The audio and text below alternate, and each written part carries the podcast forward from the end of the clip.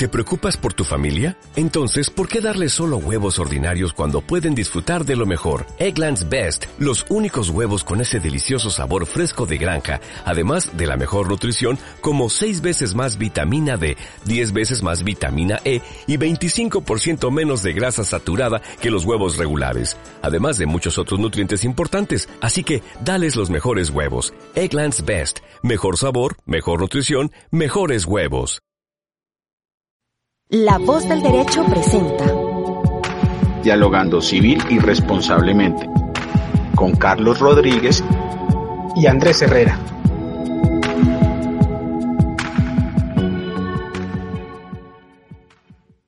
Muy buenos días a todos los oyentes de La Voz del Derecho. Les damos la, bienvenida a nuestra segunda temporada, a nuestro programa Dialogando Civil y Responsablemente. Estamos muy contentos de, continuar esta, esta segunda temporada de la compañía de, mi gran amigo y colega, el doctor Andrés Herrera. Andrés, ¿cómo está? Buenos días. Bueno, Carlos, muy bien, gracias. Gracias, bien. Eh, pues nada, contentos de empezar este programa nuevamente para este año 2021. Eh, sabemos que pues eh, seguimos con las mismas expectativas, con los mismos ánimos y, nada, eh, ojalá lleguemos a buen término con esta temporada y que vengan muchas más.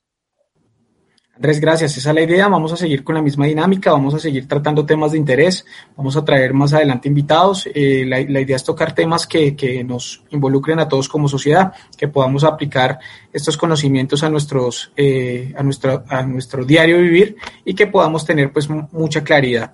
El día de hoy vamos a tratar un tema muy, muy interesante.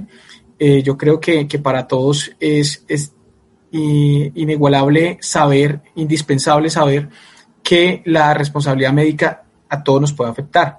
Hoy vamos a tratar un tema muy importante que se llama criterios para evaluar los elementos de la responsabilidad médica. Vamos a hacer un pequeño análisis de la sentencia con radicado 2013-0092 del 13 de octubre del 2020. Es una sentencia muy reciente del magistrado ponente Luis Armando Tolosa Villa, Villabona.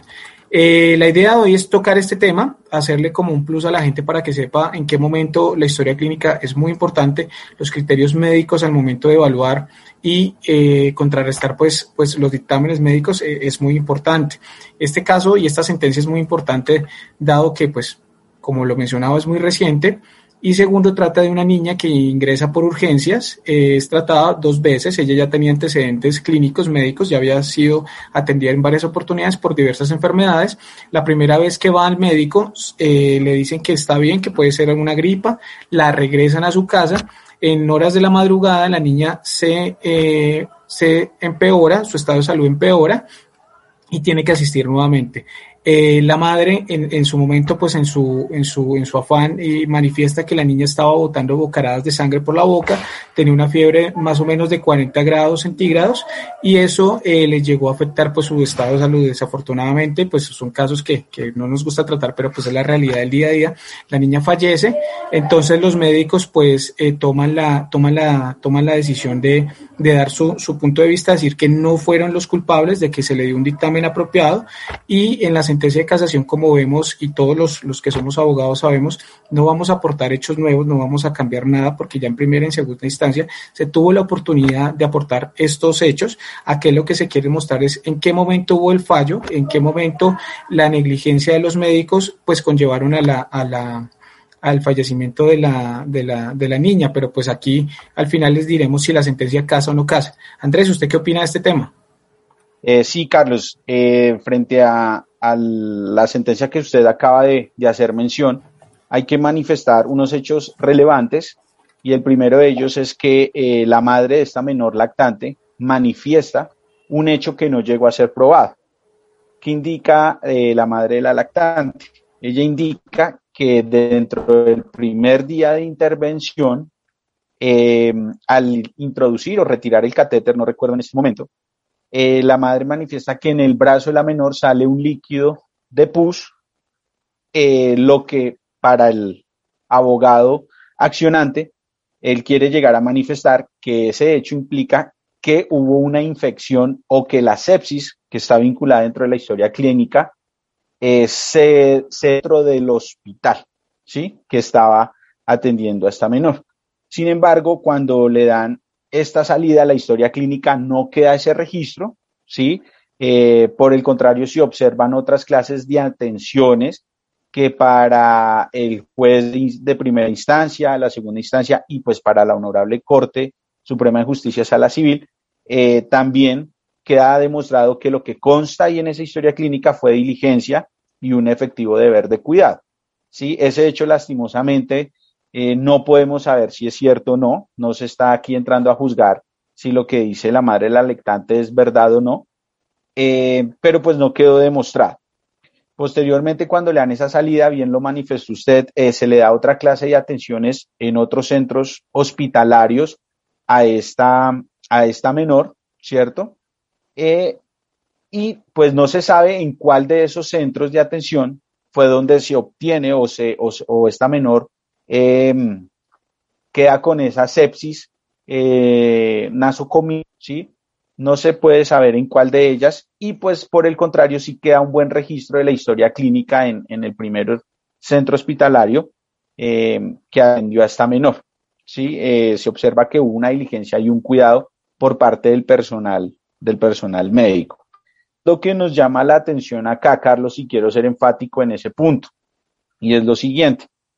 Eh, me parece un buen ejercicio de eh, esta honorable corte en el sentido de indicar que no solamente en los casos de responsabilidad médica, no solamente debemos analizar pues la conducta antijurídica que sabemos, ¿sí? Eh, si hubo culpa, ¿sí? Es decir, si hubo una impericia, una negligencia, ¿sí? No, no solamente ese criterio, si hubo un daño y si hubo un nexo.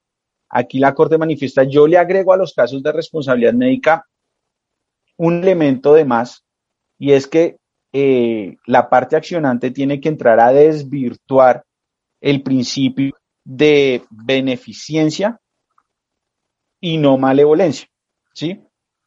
O no maledicencia. Entonces, eh, ¿qué, ¿qué, implica esto? Esos principios hablan de que eh, los médicos, igual que nosotros los abogados, tienen que tener una conducta ética. ¿Qué es el principio de beneficencia? Pues evitar cualquier daño o complicar la situación del paciente, ¿sí? Y el principio de no maledicencia implica, Carlos, em, pues el hecho de que no se debe hacer todo eh, lo primordial para evitar los daños al paciente, ¿sí? Entonces, eh, me parece interesante porque antes de analizar una conducta antijurídica, la culpa, el daño y el nexo, en los casos de responsabilidad médica ya se exige que se mire la conducta ética del médico.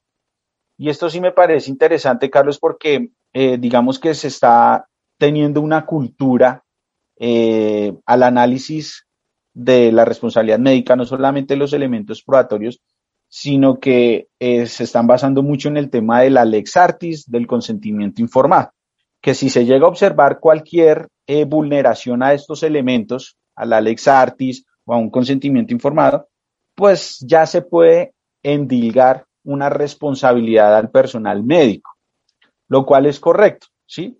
Sin embargo, me parece interesante que la Corte está diciendo, ojo, hay que analizar la conducta ética del médico porque es que ellos se guían por unos principios y es el evitar los daños, ¿cierto? Evitar los daños y no complicar la situación del paciente. Entonces, em, esto es interesante en el sentido de que, oiga, no solamente hay que mirar si se generó el daño, si se causó, sino que yo tengo que entrar a analizar cuál fue el motivo, cuál fue lo que impulsó o lo que llevó al personal médico a, e, efectuar dicha conducta. Yo me remito a esto para de pronto ser un poco más claro y más, más específico, Carlos. Em, viendo en algún momento una serie médica, eh, hay momentos, Carlos, en los que los médicos tienen que entrar a tomar decisiones pasando en algunos momentos por procedimientos ya establecidos, es decir, lex artis, o por la misma voluntad y decisión del paciente, hablando del consentimiento informado. En un caso en donde eh, por cuestiones religiosas, eh, pues el paciente no había dado su, consentimiento eh, para un procedimiento médico, Eh, y sin embargo, en, en, esa serie se logra vislumbrar que el médico tiene un choque en su mente de raciocinio, de un juicio de, oiga, pero es que si no lo hago, este paciente va a tener una complicación médica a futuro, pero si yo lo hago ya, voy a salvar la vida de ese paciente. Y ahí es donde entra ese principio de beneficencia y no maledicencia. ¿Sí? Es si esa decisión ética va a ser en pro del beneficio del paciente, saltándome tal vez lex artis y saltándome tal vez un consentimiento informado.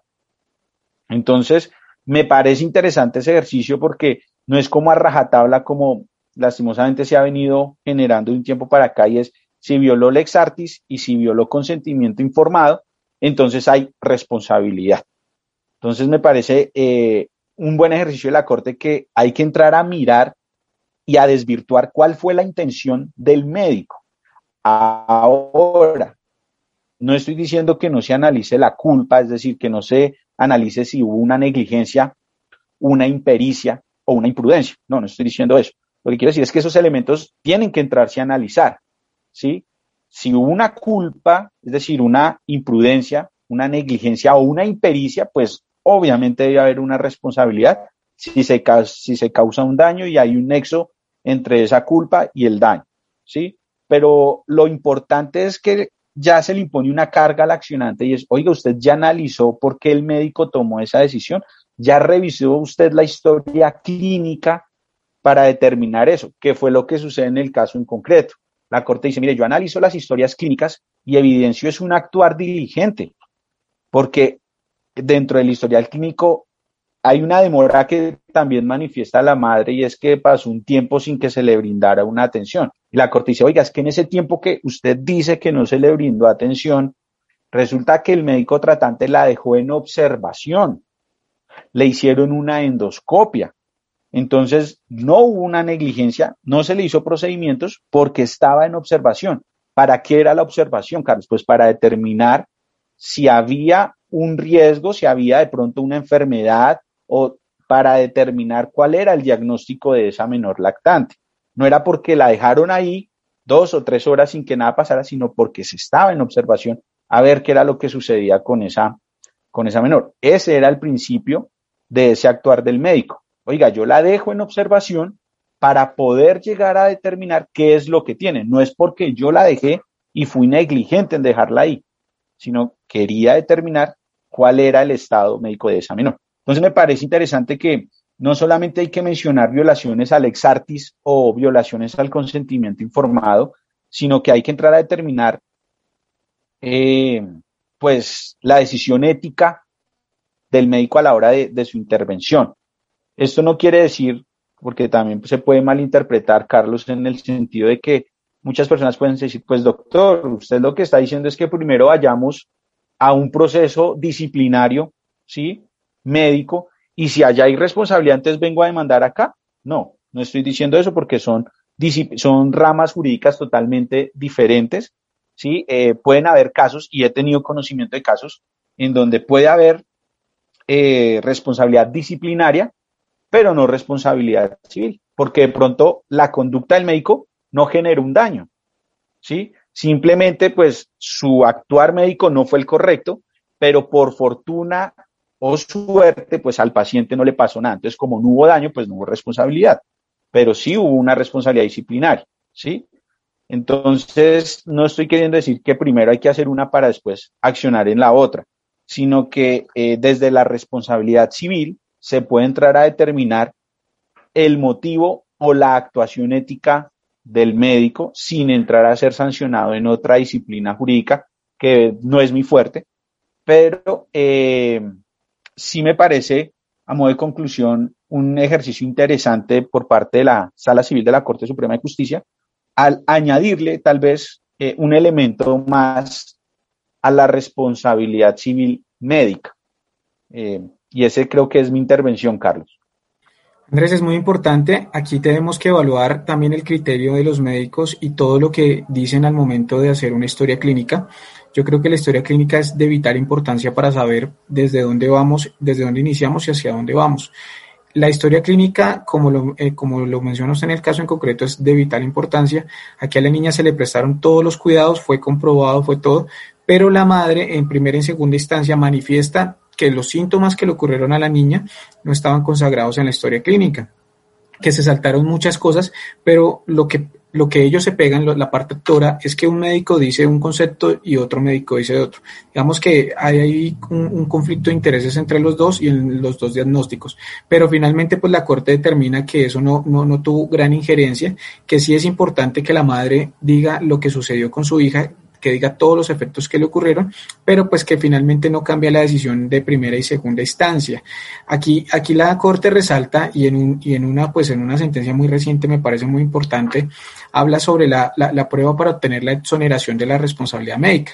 Si, si sabemos que, que, los que somos abogados y pues queremos hacerlo entender como, como es la, la finalidad de este programa, los que no son abogados, que las obligaciones de medio al médico simplemente le, le, le basta con con demostrar la diligencia del cuidado, que obró eh, eh, de acuerdo a la Lex Artis, que hizo todas las cosas a su alcance, pero que en este caso en concreto, pues la niña falleció, pero él tiene todas las pruebas suficientes para demostrar que su actuación fue totalmente eh, bien hecha y que actuó de una manera seria y correcta. Aquí también es importante mencionar que las, las, las obligaciones de resultado ya pasamos a sacar el elemento culpa. Ya la culpa aquí no venimos a debatir si el médico tuvo o no tuvo culpa. Aquí no tiene nada que ver. Entonces aquí la única forma de que el demandado demuestre que sí obró de buena manera fue a través de, eh, mediante la presencia de un elemento extraño como la fuerza mayor o el caso fortuito, o la culpa exclusiva de la víctima o el hecho de un tercero. Aquí es lo vital para romper el nexo causal. ¿Esto qué quiere decir? Eh, pongámoslo en otras palabras para que las personas entiendan. Que en las, en las, de, en las de medio, la única forma de que el médico se exonere es demostrando diligencia y cuidado. Hombre, yo hice las cosas de una manera seria, una manera concreta, yo le di toda la atención a la niña. En las de resultado, fue culpa de, de, de, la mamá de la, de la, víctima, eh, fue, un, en caso, fue una fuerza mayor, un caso fortuito. Entonces, digamos que aquí los elementos de exoneración de la culpa eh, pues son de vital importancia. Aquí se aportó la historia clínica, que es lo, vital para este caso. La madre dice que pues no se le brindó el cuidado que debía y que la niña, como usted lo mencionaba anteriormente, eh, Andrés sí adquirió la bacteria durante las dos veces que estuvo hospitalizada, teniendo en cuenta que la, sentencia manifiesta y en, la narración de los hechos, la niña era una visitante eh, continua de, los hospitales, dado que su estado de salud no era el mejor. No estoy diciendo que con esto eh, voy a culpar a la niña, a la madre, más faltaba, pero digamos que son indicios que sirven de, prueba para exonerar a una futura responsabilidad médica. Me permito, me permito hacer una, una, una acotación y leer la sentencia, me parece muy, muy importante. Eh, sobre las obligaciones de medio y sobre las de resultado. Eh, en las de medio, obviamente, pues tiene que obrar diligentemente, pero no les exigible la infalibilidad y en otras palabras de la Corte, porque el azar o el acoso es parte constitutiva de su contenido y el resultado no depende directa y necesariamente de la actuación diligente del deudor en este caso el médico. Él obra de una manera adecuada, pero a veces el azar lo lleva a que el paciente fallezca y no puedan hacer nada. también la Corte hace la acotación en las de resultado. En cambio, por regla de principio, si puedo, eh, que como allí mismo se dijo, la presencia del componente aleatorio de hacer es exigua y por ende el deudor sí puede garantizar que el acreedor obtenga el resultado o logro concreto que constituye interés primario. ¿Qué quiere decir esto? Que cuando yo garantizo un resultado sí o sí debo, debo cumplir. Esa es la diferencia de las de medio y resultado, como su palabra lo dice, yo debo garantizar un resultado. En este caso, el caso en concreto es de medio, porque si se hizo las cosas de una manera adecuada, quedó escrito en la, en la historia clínica, pues se demostró finalmente que no hubo injerencia ni, ni mala fe por parte de los galenos. Es, es, indispensable aquí señalar que la Corte hace, hace y hace un, ejemplo muy básico de medio y resultado, trae a colación siempre el debate eterno de la responsabilidad médica si es de medio o resultado. Aquí esta, esta sentencia nos vuelve a revivir todo, toda la jurisprudencia y toda la línea jurisprudencial que la Corte ha traído en los últimos años y se mantiene en su posición y no hace un, cambio. en cambio, sustancial y nada, se mantiene en su posición.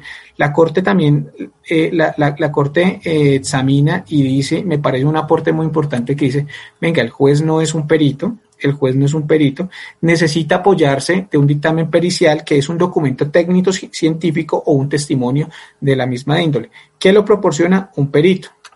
Entonces, en el caso en concreto, sí hay apoyo de personas expertas porque saben las reglas técnicas de la ciencia que se trata de, de, de, aplicar en este caso. Entonces yo creo que la Corte eh, no es una sentencia larga, es una sentencia de 33 hojas, pero sí, hace, sí es muy concreta en lo que dice. Desafortunadamente, pues está hablando de la, de la vida de una niña, pero debe hacer se debe hacer un análisis objetivo y jurídico de, de, estos criterios y más son criterios científicos, son criterios que, que a través de la historia clínica pues dan una, una, una, una, prueba directa y fehaciente de que sí se obró de una manera adecuada. En ningún momento pues los, la parte actora logró desvirtuar eh, la defensa, ¿sí? Si los demandados pues... Eh, replicaron y dijeron, no, mire, nosotros si actuamos, aportamos la prueba, que si hubo una pequeña confusión cuando los dos galenos eh, en los dos conceptos sí dijeron cosas diferentes, ahí sí hubo un poco de contradicción y la parte actora intentó apoyarse en eso, pero finalmente los, los, los, los fundamentos jurídicos y la base sólida para demostrar la responsabilidad médica no fue, no fue probada, no fue probada. Ellos se pegaron de que eh, hubo error, de que no se atendió de una manera adecuada, pero finalmente pues esto se desvirtó a través de la, de la historia clínica. Andrés, esto, esto es muy importante dado que, que, que, los avances tecnológicos cada día son más fuertes. Los, los, los, los hospitales y todos los centros médicos están eh, con los equipos eh, técnicos para poder brindar un, un, un, un, dictamen y un resultado más efectivo a las personas que, que, acuden a ellos. Obviamente la Corte aquí también es clara y enfática en decir que los médicos no son infalibles a cometer un error, porque pues si fuéramos así seríamos robots o seríamos máquinas. Entonces aquí lo importante es ver que sí hay una responsabilidad al momento de que yo cometo un error como ser humano y debo reparar ese daño. Esto, esto, esto no tiene discusión en, en ningún campo del derecho. Sí debo reparar, pero eso también no, no me exime de que por un error, pues yo, yo, yo, yo mire la manera de que, de que, ¿qué? de que pueda resarcir ese daño. Entonces aquí eh, la, la, la, culpa, pues desafortunadamente no fue, no fue, no fue probada, no fue demostrada.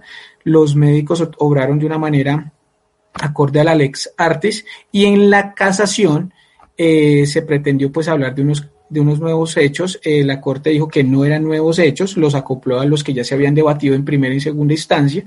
Entonces, eh, no se le dio muy, muy, mucha trascendencia a este punto. La Corte, pues, hace como, como, es como benevolente y pues lo revisa, pero pasa, pasa por encima de, de, de ese, de ese aporte de la parte actora y eh, se apoya mucho en las declaraciones de los dos médicos, del señor Ramos y el señor Palacios, donde ellos dicen que, que pues, que sí se obró de una manera adecuada, que sí se le dio una atención eh, precisa y, a tiempo, lo que la mamá en su, en su, en su afán, pues obviamente del dolor de madre, pues es entendible, eh, quiso demostrar de que ellos se habían equivocado. Entonces, ese, ese es como, como el análisis, Andrés, de que, de que se quiere mostrar de la, de la de la sentencia en cuestión, del caso en concreto, me parece una sentencia muy interesante, muy corta, pero muy concreta. No sé usted qué más opine, Andrés.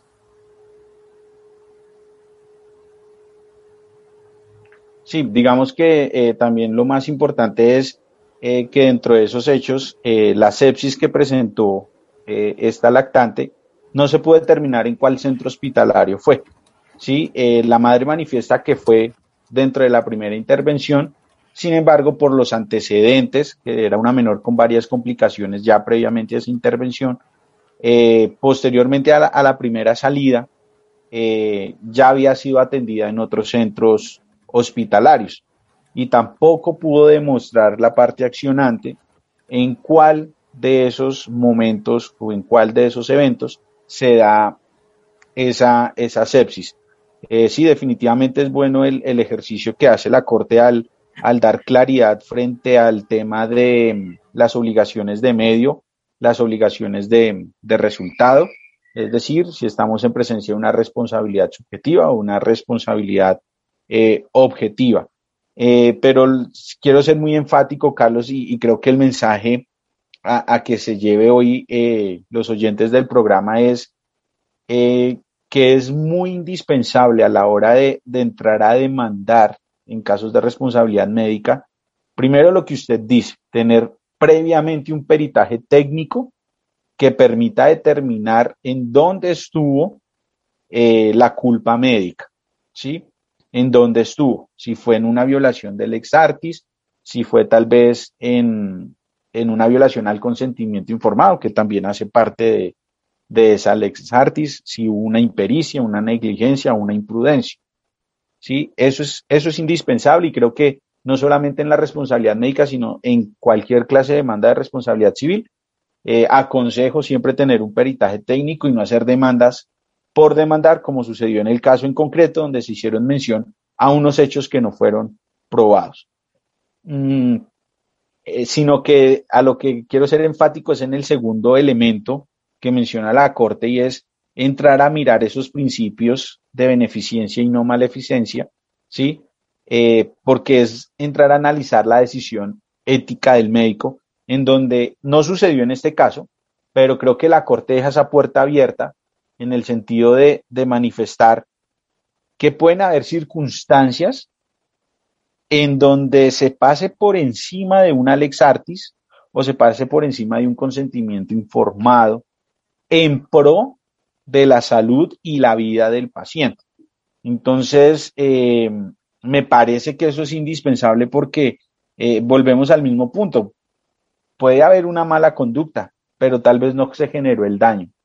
O, como usted bien lo dijo, en la responsabilidad subjetiva hay un elemento incierto que es el azar, y en esa virtud del azar es donde se puede generar ese daño. ¿sí? Entonces, eh, no solamente basta con demostrar eso, sino que, oiga, entremos a analizar qué motivó al médico, qué motivó al personal a hacer esa actuación. Sí, lastimosamente falleció, pero es que el médico dio el 100% en su técnica para salvar, pero es que violó, tal vez hizo un procedimiento que no competía y era eh, el procedimiento A, pero el médico hizo el B, ¿sí? Eh, oiga, pero ¿por qué tomó la decisión del B? Ah, porque pensé que las probabilidades de salvarle la vida era, eran más, eran más del 50, el 60, el 70%, pero estuvo ese azar del 20% en donde el paciente sufre el daño. Entonces, me parece muy interesante el mensaje que hace la Corte, deja una puerta abierta y creo que añade a la hora de, la, de analizar los elementos de responsabilidad civil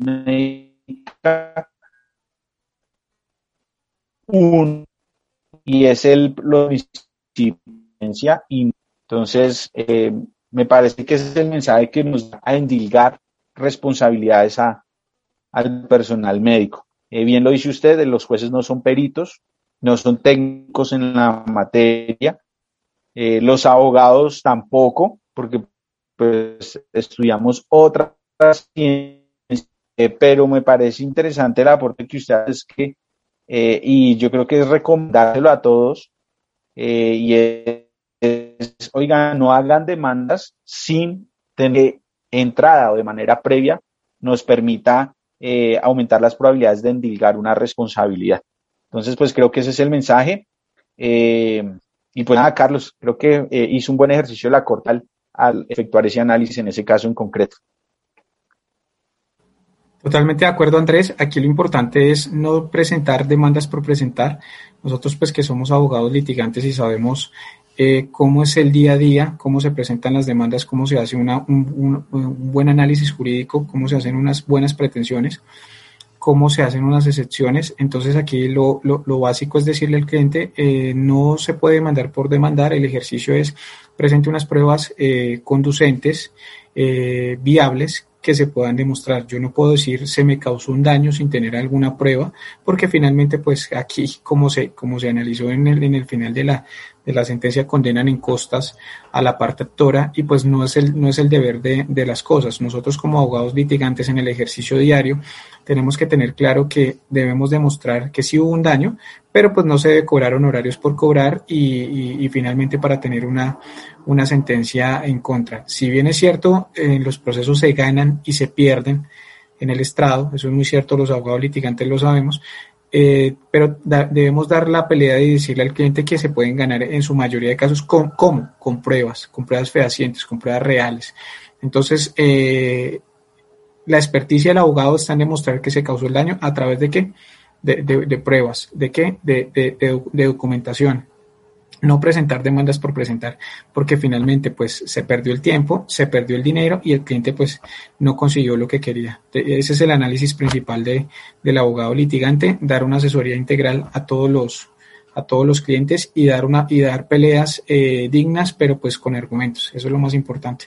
Andrés muchísimas gracias eh, por habernos acompañado nuevamente el día de hoy. Estoy muy agradecido de, de, poder iniciar esta segunda temporada este primer capítulo.